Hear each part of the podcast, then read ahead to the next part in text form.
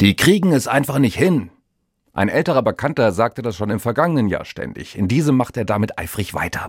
Mit die sind wahlweise die Bundesregierung, die Parteien, die Bahn oder die deutschen Autokonzerne gemeint. Manchmal auch einfach nur die Nachbarn.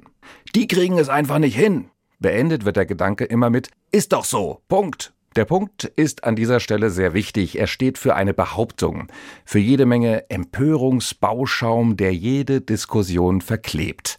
Löst kein Problem, wirkt aber Kraft der Wiederholung wie eine in Stein gemeißelte Wahrheit.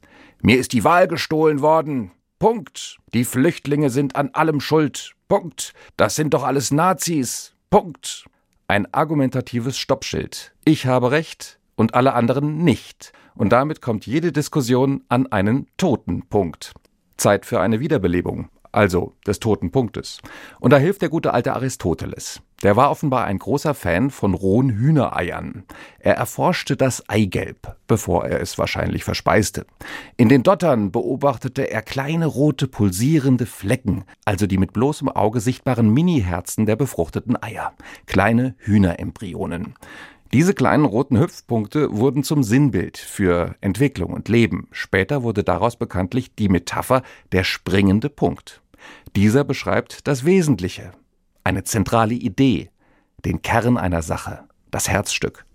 Der springende Punkt allein löst natürlich keine Probleme.